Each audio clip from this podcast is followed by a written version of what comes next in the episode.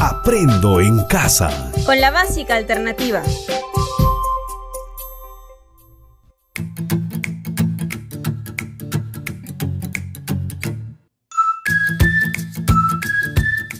Buenas tardes. Saludamos a todas las familias que nos escuchan.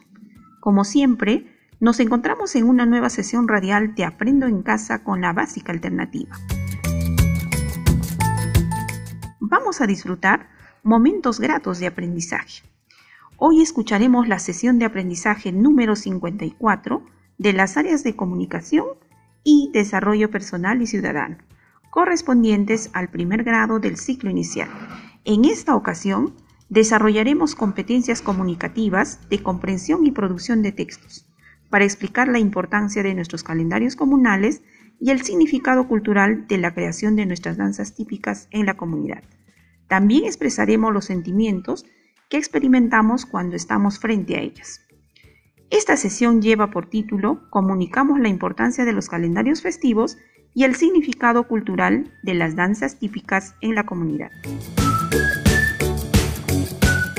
Antes de empezar, presta mucha atención a las recomendaciones para hacer un buen trabajo. Ubícate en el lugar donde te puedas sentir cómodo.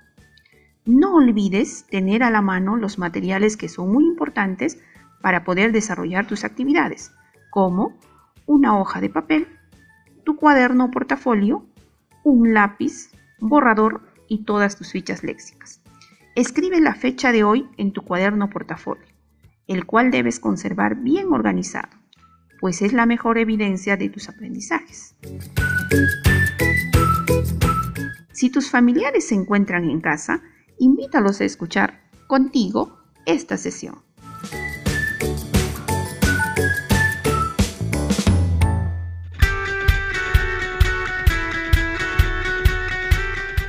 Recuerda que en la sesión anterior hablamos sobre ¿Qué podemos hacer para que las danzas y las festividades se sigan practicando en la comunidad?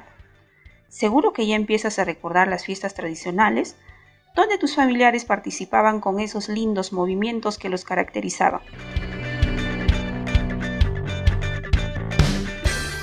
Antes de seguir, quiero recordarte lo siguiente. Cuidar tu salud y la de tu familia es muy importante, así como tu alimentación, los hábitos de higiene, el uso de la mascarilla y la distancia social. Si sigues todas estas recomendaciones, te proteges tú y tu familia del COVID-19.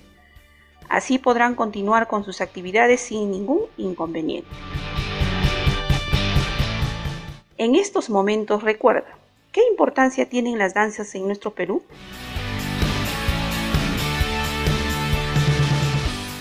Las danzas tradicionales son nuestra obra de arte de la vivencia de nuestros antepasados y muestra de arte reflejan los sentimientos de nuestros pueblos que son transmitidos de generación en generación y se mantienen con el paso del tiempo.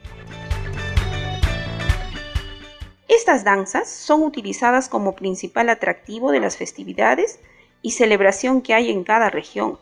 Son muy importantes porque demuestran que los peruanos tenemos una cultura muy diversa estas son únicas y cada una de ellas es significativa del lugar de donde proviene.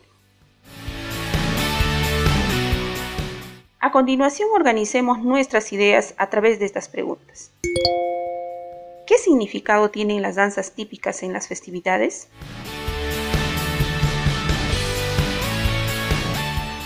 En el Perú, las danzas típicas o folclóricas son una expresión de la riqueza multicultural, que tienen las diferentes regiones del país. ¿Qué mensajes transmiten las danzas? Las danzas nos transmiten expresiones de cultura, tradiciones, formas de vida, sentimientos y formas de ver el mundo. Sus movimientos expresan exaltación, manifestaciones de felicidad, de entusiasmo o también de respeto, como también la rebeldía el coraje o la confrontación.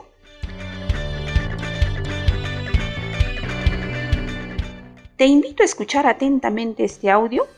Luego compartirás con tus familiares qué te pareció. ¿Estamos listos?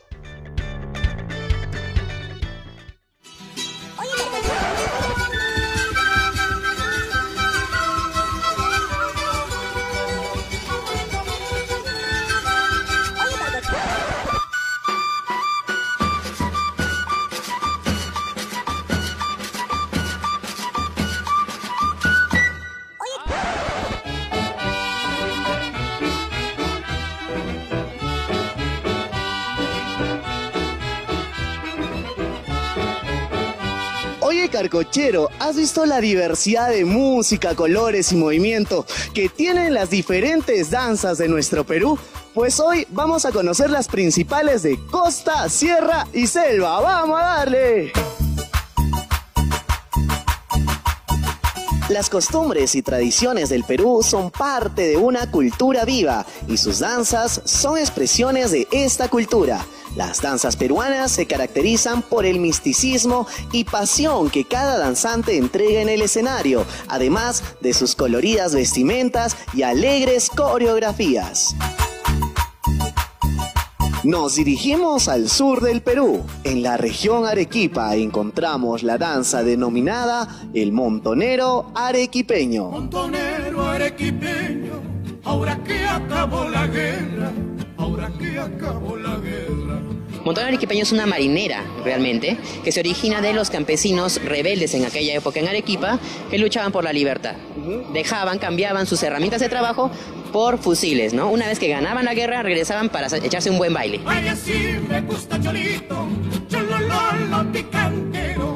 En el montonero, los hombres se muestran ataviados con ponchos de alpaca, chalina y sombrero. En el caso de su compañera, utiliza un vestido sencillo del campo y sombrero.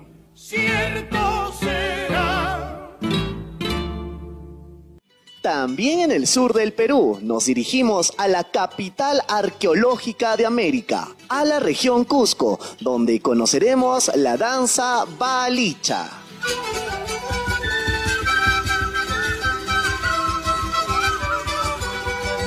Balicha es una canción compuesta por Miguel Ángel Hurtado, en el cual expresa la relación amorosa que, tenía con Valeriana, ¿no? en diminutivo Balicha y posterior alejamiento amoroso eh, provocado por los padres de Balicha, porque no estaban de acuerdo con, la relación de Miguel Ángel con Balicha, porque Miguel Ángel era el profesor de Balicha.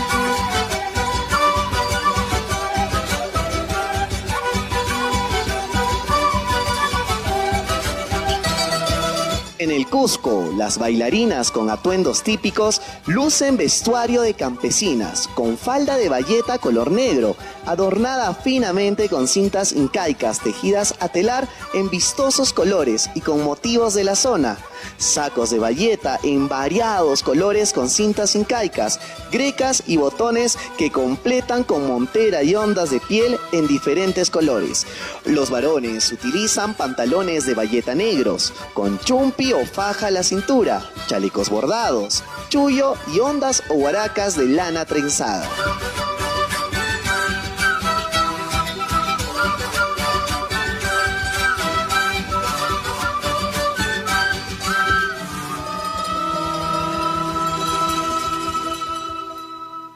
Y nos dirigimos al norte del Perú, más puntualmente a la región Ancash, donde encontraremos la danza Cañeros de San Jacinto.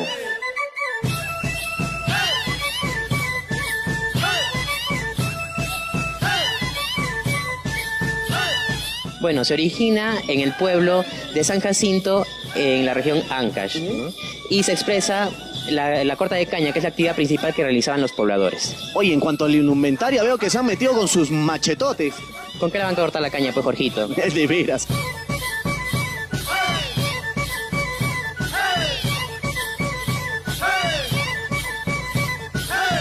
Los miembros de cada género visten diferente para la coreografía. Los hombres usan un traje blanco y su rostro lo cubren con una careta. Además, un sombrero típico es parte de su atuendo.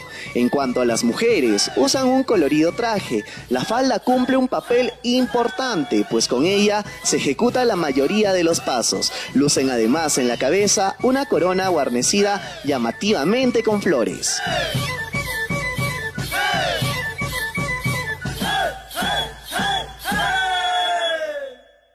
De la selva su danza, nos dirigimos al departamento de Madre de Dios para conocer la danza denominada Yakumama.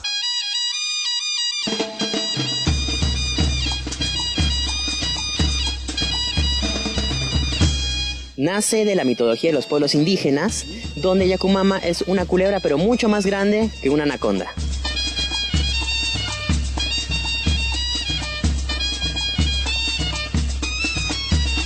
El vestuario en este tipo de danza es muy ligero, porque en la selva siempre hace mucho calor. En el caso del varón, su traje consta de una túnica ligera con líneas geométricas, vinchas adornadas con plumas, además de accesorios como las chaquiras. En el caso de las mujeres, sus faldas son hermosas, con diseños pintados por sus propias mamás, un laberinto de líneas geométricas que, según sus antepasados, representaban a las serpientes. Sus blusas son de colores muy alegres, fucsias o amarillas por ejemplo, y en la cabeza llevan una vincha que bordan como sillas y adornan con plumas de loros o guacamayos.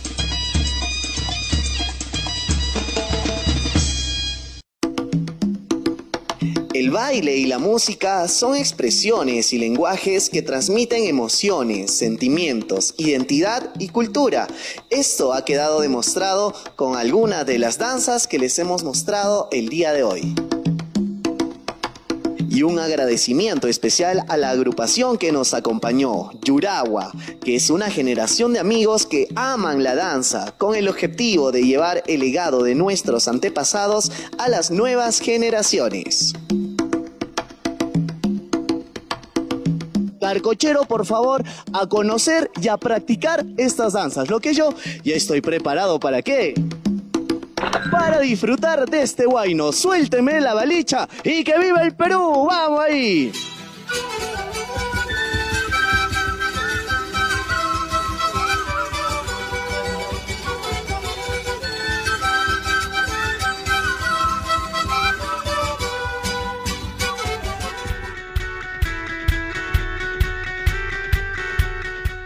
Muy bien, ahora también podemos conversar con nuestra familia sobre el tema.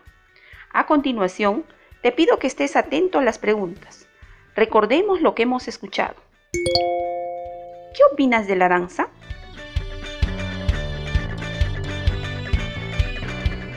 Para mí, la danza es la esencia que se da al movimiento del cuerpo y pues nos permite expresar emociones. ¿Por qué son importantes nuestras danzas? Porque nos permiten demostrar que los peruanos tenemos una cultura muy diversa. Estas son únicas y cada una de ellas es significativa del lugar de donde proviene. ¿Qué baile caracteriza a Cusco?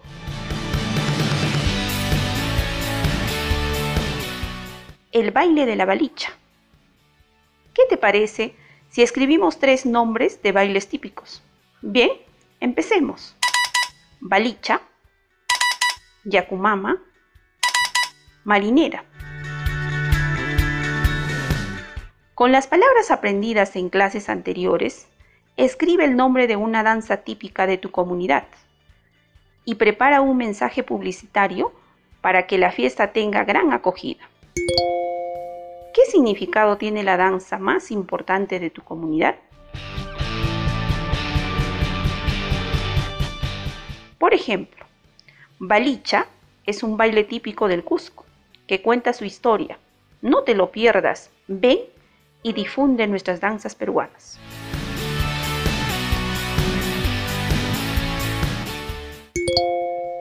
¿Qué escribiremos? Un mensaje publicitario que difunda nuestra danza típica. ¿Cómo lo haremos? Primero escribiremos una danza típica de la comunidad. Luego pensaremos en un mensaje que permita que otras personas difundan nuestro baile típico. ¿A quiénes dirigiremos este mensaje?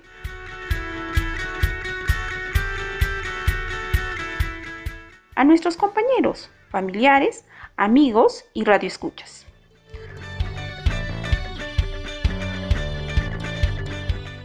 Ahora empecemos a escribir el baile típico con un mensaje que lleve un aviso publicitario para difundir la danza típica. Piensa y escribe tu primer borrador. Ahora leamos en voz alta el mensaje escrito de la danza típica que elegiste y acumula en tu portafolio. ¿Qué mensaje podríamos escribir?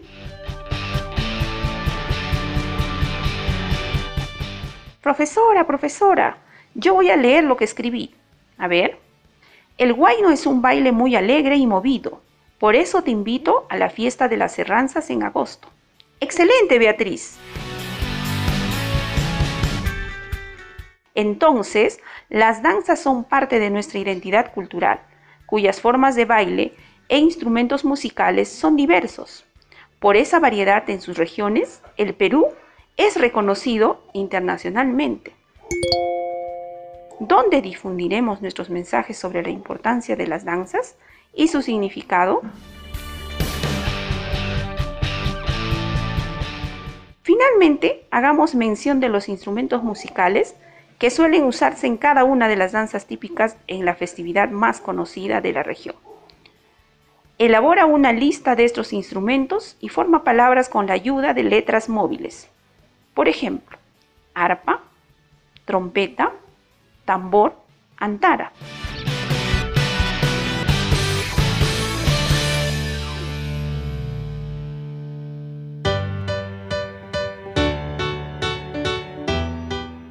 Ahora tendremos en cuenta los instrumentos musicales que mencionaste para escribir un mensaje sobre sus características y nombrar el baile típico que acompaña.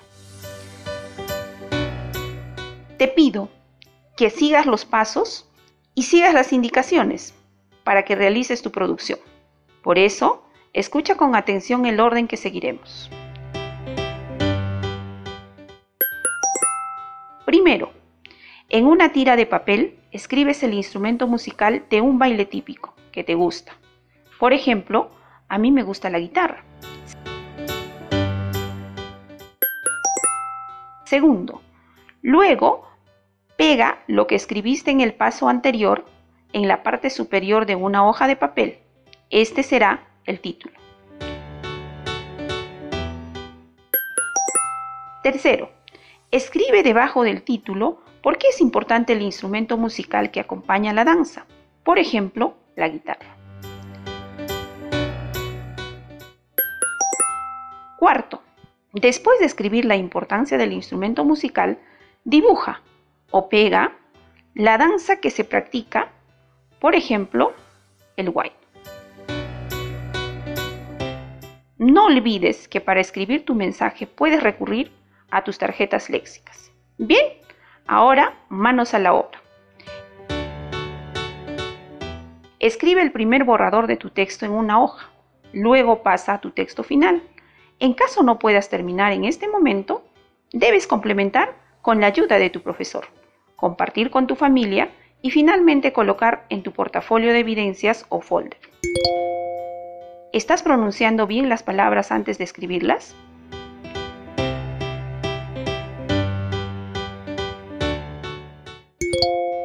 ¿Estás leyendo antes de escribirlas? Vamos, revisa tu texto.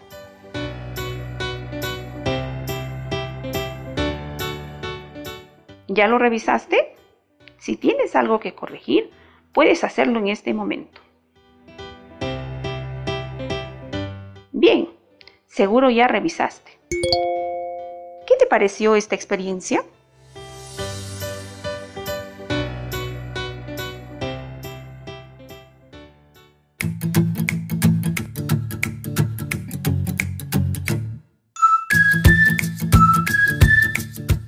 Después de construir tu mensaje, comparte con tu familia sobre las emociones que sentían al celebrar estas festividades.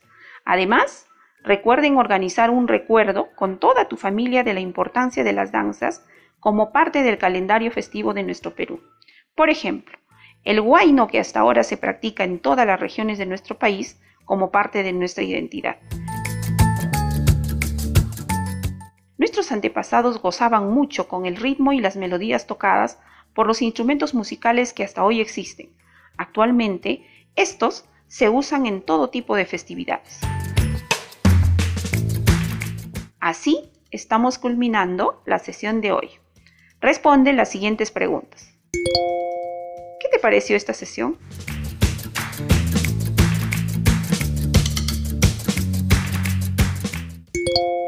¿Cuánto aprendiste?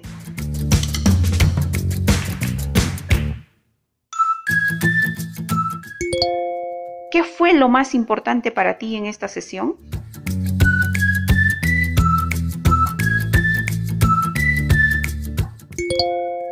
utilizarías esta información en tu vida diaria?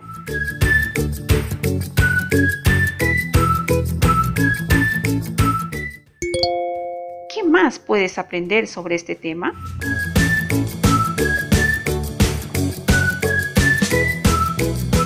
Bien, hemos terminado. Te esperamos en la próxima sesión de Aprendo en Casa con la básica alternativa. Hasta pronto.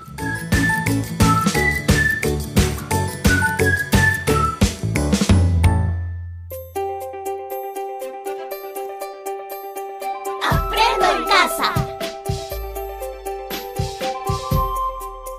Hola, ¿cómo están? Bienvenidos a nuestra secuencia Mejorando nuestras prácticas de cuidado. El tema de hoy es Me cuido de no gritar, no insultar y no dañar con acciones, gestos o palabras. Quiero reflexionar contigo acerca de cómo identificar las formas de maltrato que pueden estar dándose en casa. Para hablar de este tema, primero comenzaremos reflexionando sobre cómo se está dando el estado de emergencia en casa. Este puede estar generando malestar en cada uno de los miembros de la familia.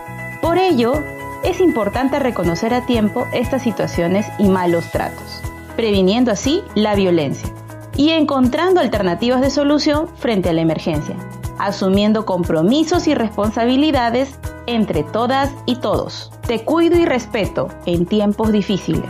Una de las funciones básicas de la familia es el cuidado y el respeto entre todos sus miembros. Sin embargo, frente a esta cuarentena, pueden activarse temores, frustraciones y el no poder manejarlas adecuadamente puede influir negativamente al momento de relacionarnos con otras personas. Si bien es cierto nuestras familias no son perfectas, estas pueden haber ido reforzando patrones violentos, que hemos naturalizado o que justificamos con frases como, todas las familias son así, así me criaron a mí, si me quieres, me tienes que aguantar, y si te pego es porque te quiero, entre otras. Por ello, te invitamos a escuchar algunas prácticas muy sencillas que te pueden ayudar a controlar tus emociones, identificar las situaciones de violencia y mejorar la convivencia en la familia. Identifica tus emociones.